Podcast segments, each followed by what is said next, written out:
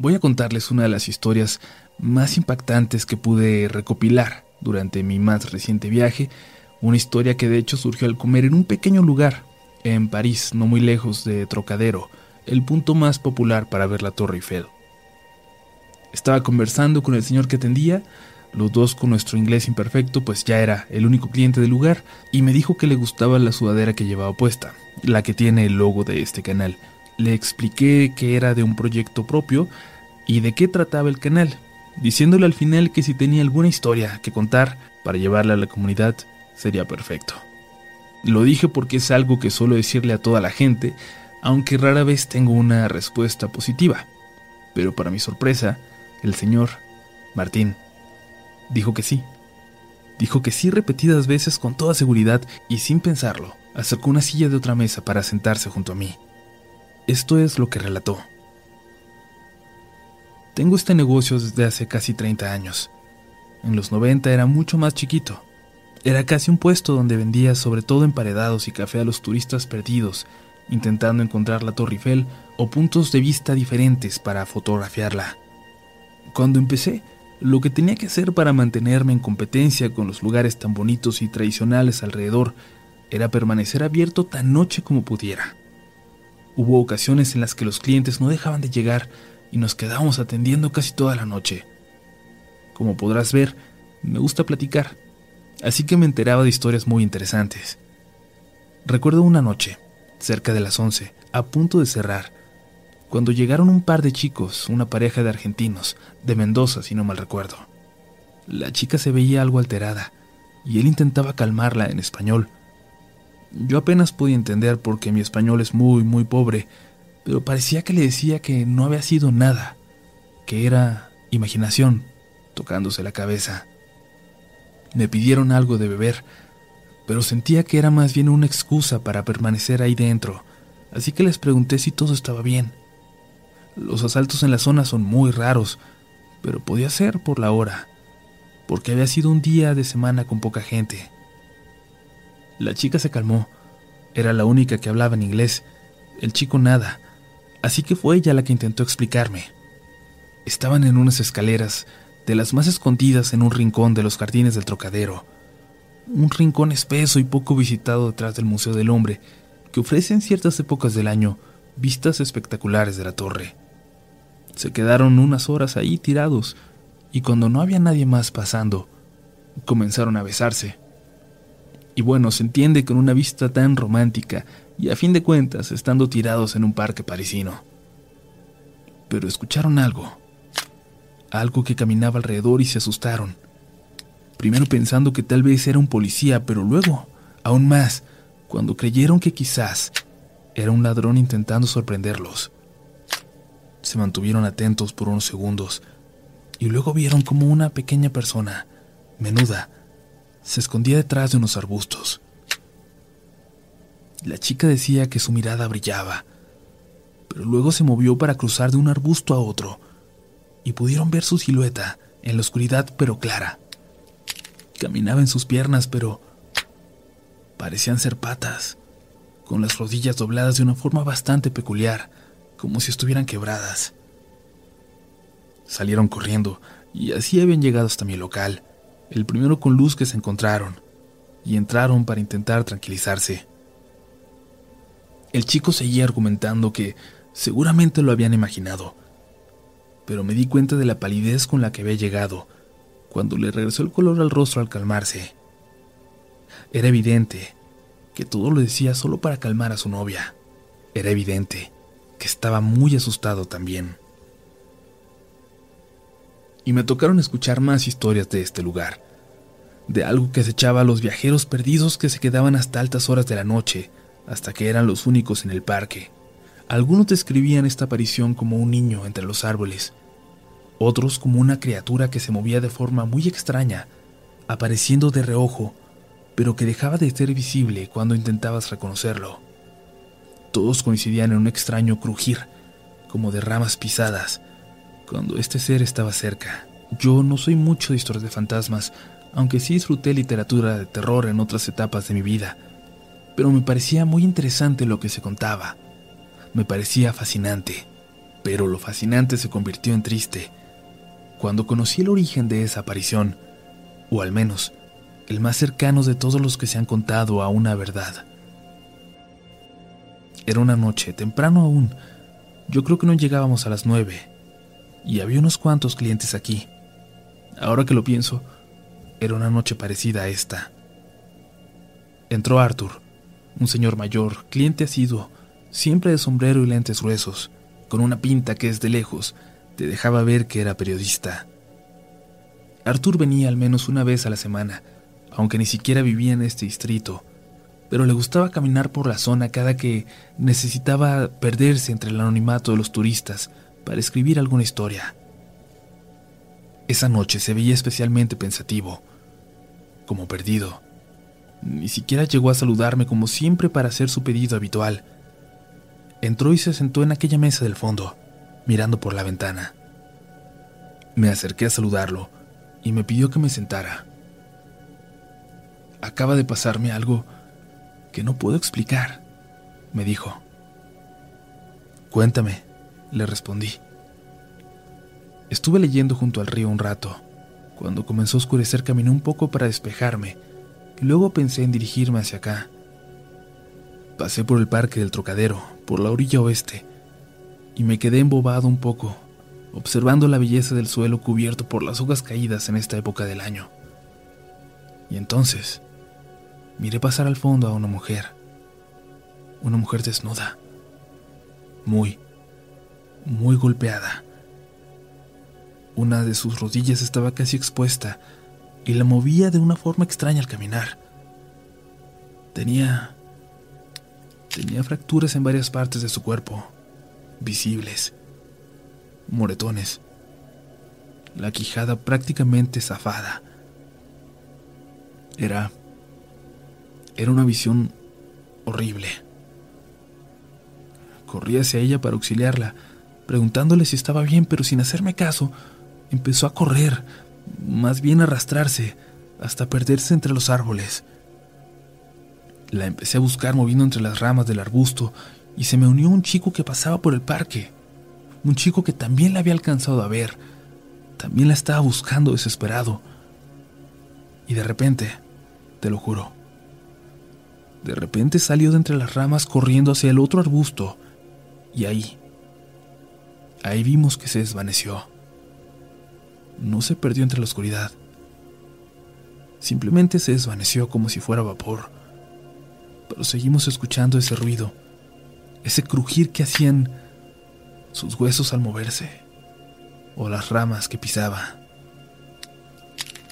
Martín dijo que cuando Arthur, el periodista, terminó de relatarle esto, sus ojos estaban llorosos. Y yo, yo creo que por alguna razón también cierta tristeza en los ojos de Martín se podía ver cuando me lo estaba contando a mí. Arthur también le contó por qué, por qué lo había impactado tanto esa visión fantasmal. Hacía más de una década, cuando trabajaba reportando las notas del día todavía, que había seguido de cerca una noticia, una historia terrible, que le había dejado muy marcado. La historia de una joven pareja japonesa, ambos estudiantes, que pensaban casarse tan pronto salieran de la universidad. Pero antes el chico, un poeta, tuvo la oportunidad de pasar un semestre en Francia de intercambio. Semestre que después decidió extender por unos meses más. Su novia, Yuko, ahorró para viajar a París y darle una sorpresa a su prometido. Sin embargo, la sorprendida fue ella.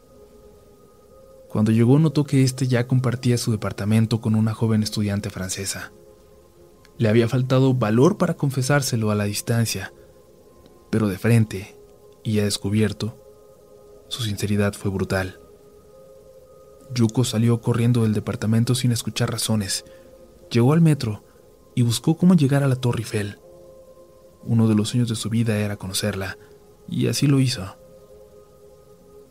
Luego de verla, caminó hacia el río Sena, hacia el Ponte Llena, el puente más cercano, y sin dudarlo, frente a una escena de turistas, saltó. Todos la vieron horrorizados y comenzaron a gritar pidiendo ayuda, y es que aunque la altura del puente no era tanta, La chica nunca salió del agua. La policía llegó, la buscaron incansablemente y nada, ningún resultado. Pensaron que la corriente la había arrastrado y dieron por terminada la búsqueda en la zona luego de unas horas. Pero lo más extraño del caso no termina ahí.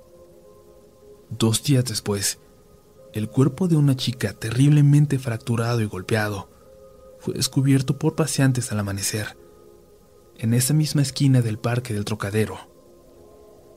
El cuerpo de una mujer japonesa, desnuda, de pelo corto, muy menuda, de apariencia casi infantil. Ahí comenzó una búsqueda que llevó a las autoridades a descubrir que se trataba de la misma chica que había saltado del puente, pero que el cuerpo estuviera en ese parque, a varios cientos de metros y en esas condiciones, era imposible.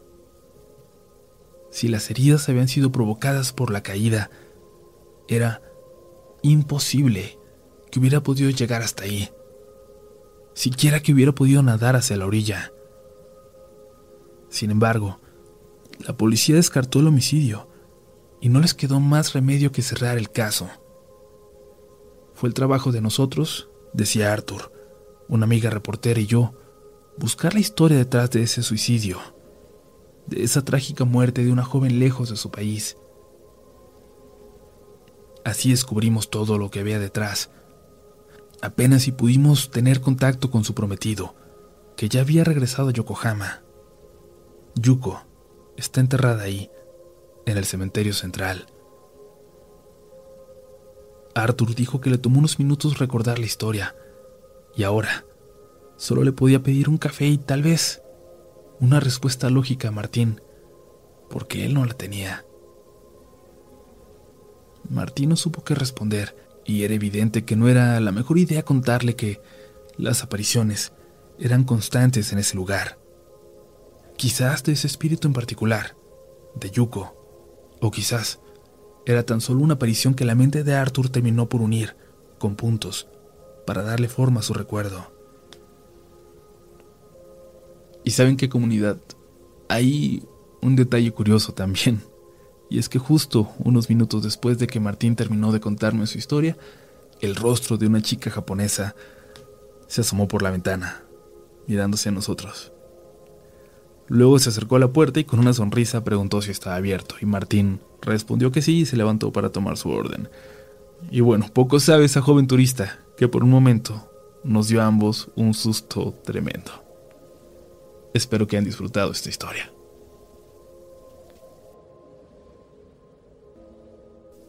Mi relato es muy corto, pero creo que bien vale la pena que lo comparta con ustedes. Todavía no lo creo, y eso que hubo testigos y que lo hemos repetido hasta el cansancio, mis primas y yo. Es cerca de la casa de mi tío Javier, papá de mi prima Teresita. Ella era la más pequeña de todos los primos, pero siempre la traíamos con nosotros de vaga a todas partes, pues siempre era la casa de mi tío Javier el punto de reunión para la familia. Hace años yo apenas estaba aprendiendo a manejar, y mi tío, al calor de las cervezas y animado por mis otros tíos, me prestó su camioneta para que fuéramos a la tienda por más carbón para la carne que estaban preparando. Me fui acompañado de mis tres primas, siempre inseparables, entre ellas Teresita, que se subió adelante porque era el lugar que siempre le reservaba su papá en esa camioneta. Mis otras dos primas de mi edad la iban molestando desde la parte de atrás, pero bromeando, claro. Ellas iban literalmente en la caja de la pickup. Yo empecé a platicar con Teresita, y en eso mis primas empezaron a golpear la ventana y el techo y a decir que me detuviera. Me frené nervioso, y Teresita abrió la ventana hacia atrás para poder escuchar a mis primas. Atropellaste a alguien. Atropellaste a alguien.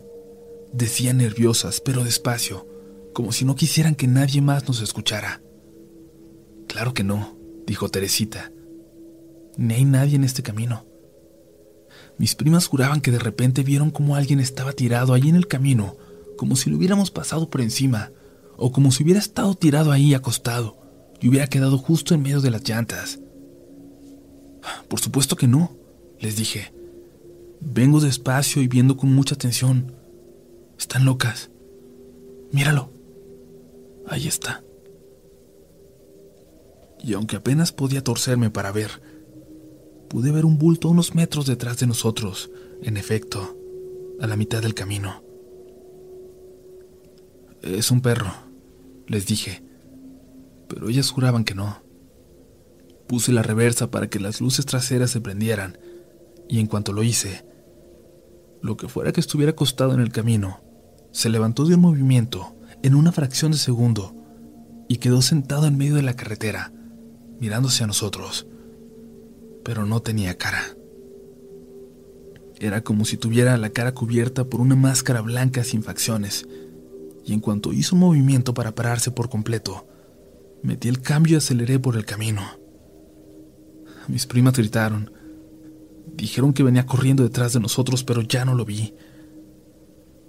Llegamos a la tienda y ahí tuvimos la suerte de encontrarnos a mi tía Gaby, que venía llegando, y mis primas se fueron con ella. No pensaban regresar por ese camino oscuro, lleno de árboles a los lados, pensando en que esa cosa pudiera saltar en cualquier momento hacia la caja de la camioneta.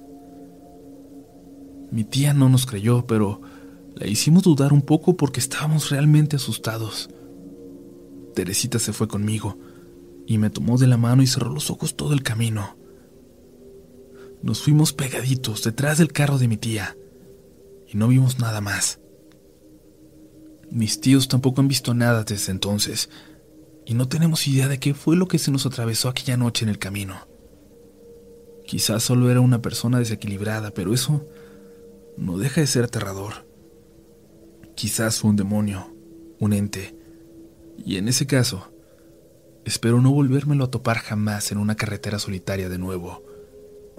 Y ahora que manejo todos los días para ir de la universidad a la casa y tengo que tomar carretera, nunca, ni una noche, ni una noche dejo de pensar en eso.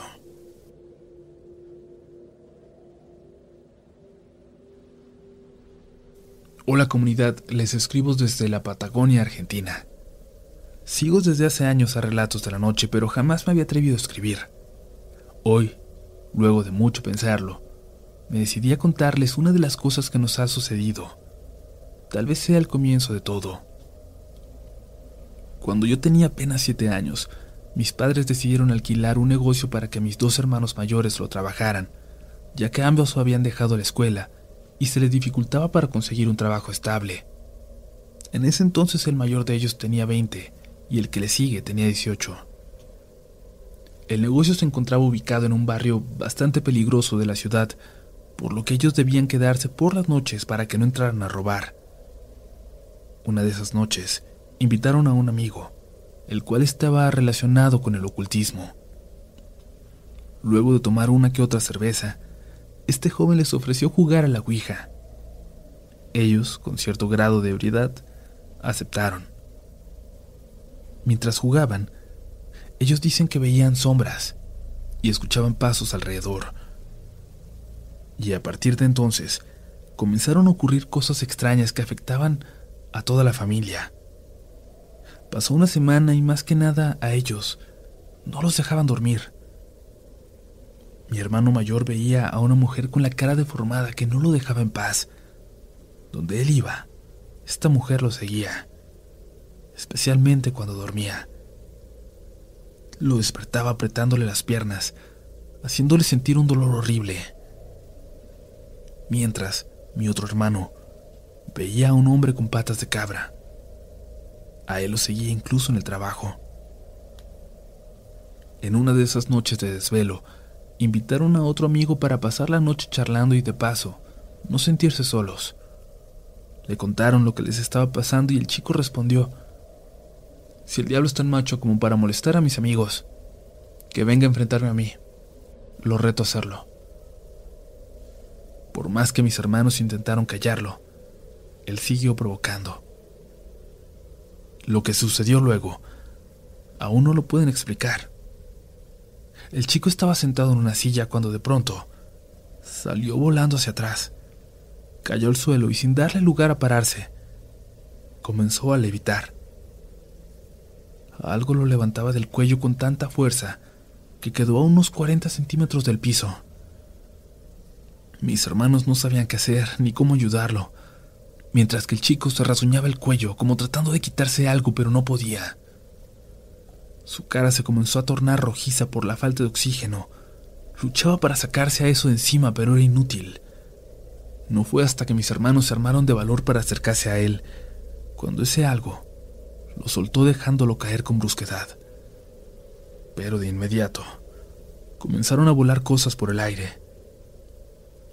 La mesa y la silla salieron despedidas contra las paredes. Los vasos fueron lanzados hacia ellos, e incluso arrancaron el calefactor de su lugar y lo tiraron en el medio de la sala.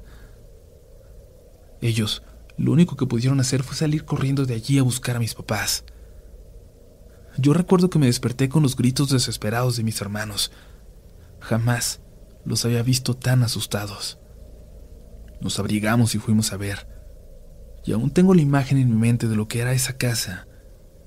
Todo fuera de lugar. Cosas rotas, tiradas. A partir de entonces, innumerables cosas nos han sucedido. El 2004 fue la marca de un antes y un después en nuestras vidas. Y es que luego de eso, mis hermanos cayeron en el alcoholismo porque, según ellos, en ese estado era la única forma en que no los molestaban. Uno de ellos, el mayor, tuvo un accidente viajando hacia otra ciudad. Él dice que lo último que se acuerda antes de volcar es ver a una figura alta, toda vestida de negro, que lo saludaba desde la orilla de la ruta. Una cosa más.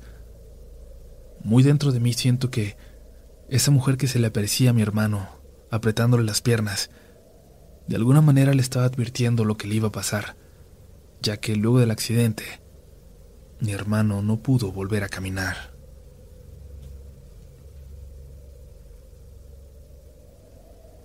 Buenas noches comunidad. Este es mi primer aporte al grupo y quiero compartirlo porque es una historia aterradora, aunque realmente dudo que la mayoría me crea porque es muy, muy surrealista. Ni siquiera yo estoy seguro de que no estaba alucinando, pero aquí va.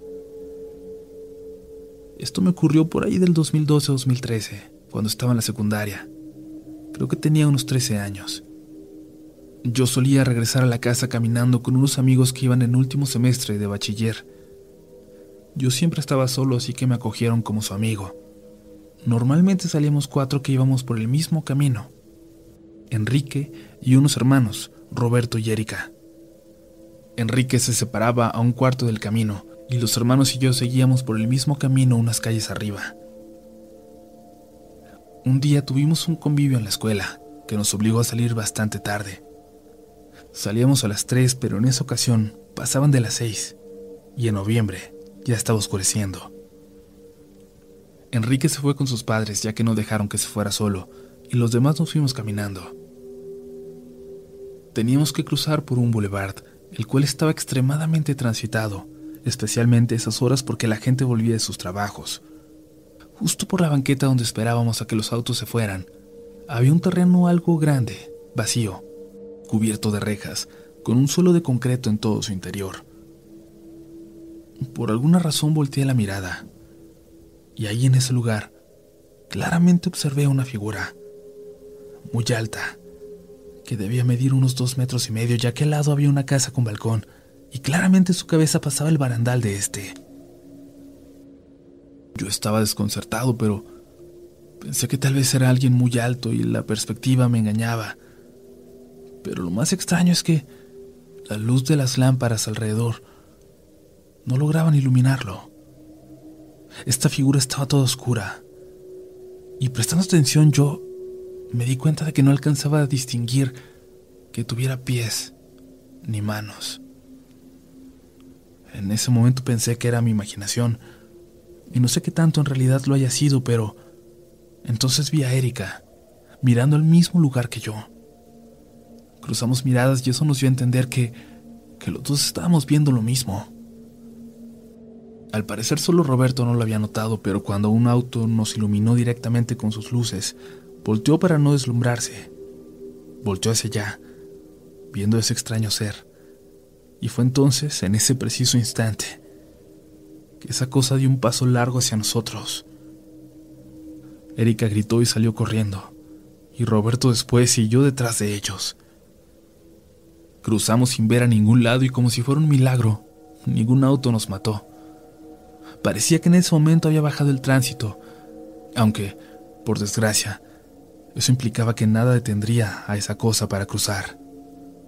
Y es que aunque podemos pensar que tal vez nos habíamos solo asustado y era una persona con un aspecto raro, podíamos escuchar unos pasos pesados detrás de nosotros. En ese tiempo yo hacía mucho deporte, por lo que estaba en forma, aunque eso no quitaba que el camino que tendríamos que recorrer era todavía muy largo y en su vida. Podría jurar que cuando volteábamos, podíamos ver a esa cosa a unos pasos de nosotros, por lo alto que era. En unos cuantos pasos hubiera podido alcanzarnos. Llegamos a una calle que normalmente estaba muy iluminada, con puestos ambulantes y comercios, pero no había nadie. Ni una luz, el lugar estaba desierto. Era como si el destino estuviera jugando contra nosotros. Esos pasos, esos golpes pesados en el concreto seguían detrás de nosotros. Llegamos a la calle donde vivían Roberto y Erika, y yo seguí corriendo hacia la mía. Y esos pasos seguían detrás de mí. Erika se desvió hacia su casa, pero Roberto, Roberto corrió conmigo. Prefirió acompañarme, cosa que siempre, siempre le voy a agradecer. Corríamos como podíamos. Nuestros pies ya casi ni los sentíamos. Cuando de pronto escuché el sonido de algo que se desgarraba, como de tela rompiéndose. Nos acercábamos a mi casa y, y prácticamente podía ver esta cosa a la par de nosotros del otro lado de la banqueta, hasta que se quedó parado. Algo lo detuvo. Y como de costumbre cuando llegué mis perros empezaron a ladrar como locos, y pude ver cómo esta cosa enorme, como este hombre que nos seguía, de repente se fue. Pienso que quizás los perros lo asustaron, pero no sé por qué, ni cómo. Al llegar lo primero que hice fue meter a los perros conmigo a la casa, dos pitbulls bastante calmados pero toscos. Y Roberto y yo nos tiramos a descansar mientras los perros se ponían al lado de nosotros como protegiéndonos. Más tarde llegó la mamá de Roberto y se lo llevó a su casa, y yo me quedé con mis perros, esperando a mis papás. Nunca más, por suerte, volví a ver a lo que fuera que fuera eso. Pero me quedó el miedo por mucho tiempo, el miedo de que regresara por mí. Así que se me hizo una costumbre estar siempre con mis perros. La única prueba que tenemos de que esto no lo imaginamos es la mochila de Roberto, la cual tenía un gran corte, pero no como de un cuchillo, sino como de unas garras, como cuando un dedo rompe un papel, pero como si hubiera sido un dedo enorme y grueso. Actualmente sigo recordando esta historia con pavor, con miedo, sin explicarme qué fue lo que nos persiguió esa noche.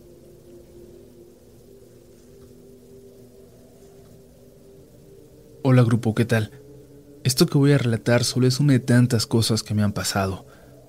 Cuando tenía 15 años trabajaba cuidando a un bebé. Una amiga hacía la aseo en una casa y me comentó que ocupaban a alguien más para cuidar al bebito. Y así fue como llegué a tener ese trabajo. Por la mañana yo cuidaba al bebé y mi amiga se encargaba del aseo de la casa por las tardes. Una mañana que llegué a trabajar, la señora me preguntó que si podía ir en la tarde a hacer el aseo, pues mi amiga no había ido un día antes, y acepté sin pensarlo porque la señora pagaba muy bien. Pero jamás, jamás pensé que lo que pasaría esa tarde lo iba a recordar para siempre. La señora en la mañana me había dado instrucciones de cómo quería que hiciera la limpieza. Me recalcó que en su recámara estaba un ropero, y arriba de él había unas cajas, y me subrayó que las bajara una a una, y le sacudiera muy bien porque según ella, mi amiga no lo hacía. Por la tarde la casa estaba sola porque la señora iba a ayudar al negocio del esposo, así que yo llegué a hacer el aseo y cuando me dispuse a sacudir estas cajas, arrimé una silla pues no alcanzaba bien. Frente al ropero estaba una cama y empecé a bajarlas y a ponerlas ahí una a una para sacudirlas. Cuando ya casi terminaba, al bajar la última de ellas, una extraña caja de color blanco, algo. Algo me golpeó el estómago con tanta fuerza que me aventó desde la silla hasta la cama, cayendo muy cerca de la cabecera. Escribo esto y aún siento ese miedo como aquella vez cuando me estaba pasando. Salí corriendo y en eso pasó mi amiga, la que estaba encargada del aseo, y me preguntó que qué hacía afuera. Yo estaba muy asustada y sin saber cómo explicar lo que me acababa de pasar, y solo pude decirle que estando sacudiendo, al querer tomar una caja, algo me había aventado con tanta fuerza que salí volando. Ella me preguntó que cómo era la caja, y cuando la escribí, me dijo algo que nunca voy a poder olvidar. Te aventó la Ouija, me dijo. Les juro que en ese entonces yo ni sabía qué era eso, y cuando le pregunté, me dijo que mejor le preguntara a mi mamá, y que ella me podía decir. Mi casa estaba solo unas cuadras de ahí, así que corrí con mi mamá y le platiqué lo que me acababa de pasar. Mi mamá me dijo que lo que me aventó había sido una bruja, a la cual no le había parecido que yo quisiera tocar la tabla. Me hizo jurar que jamás en mi vida iba a tocar una de vuelta. Pero hasta ahora no entiendo por qué ese coraje, ese odio con el que me golpearon. Gracias por leerme.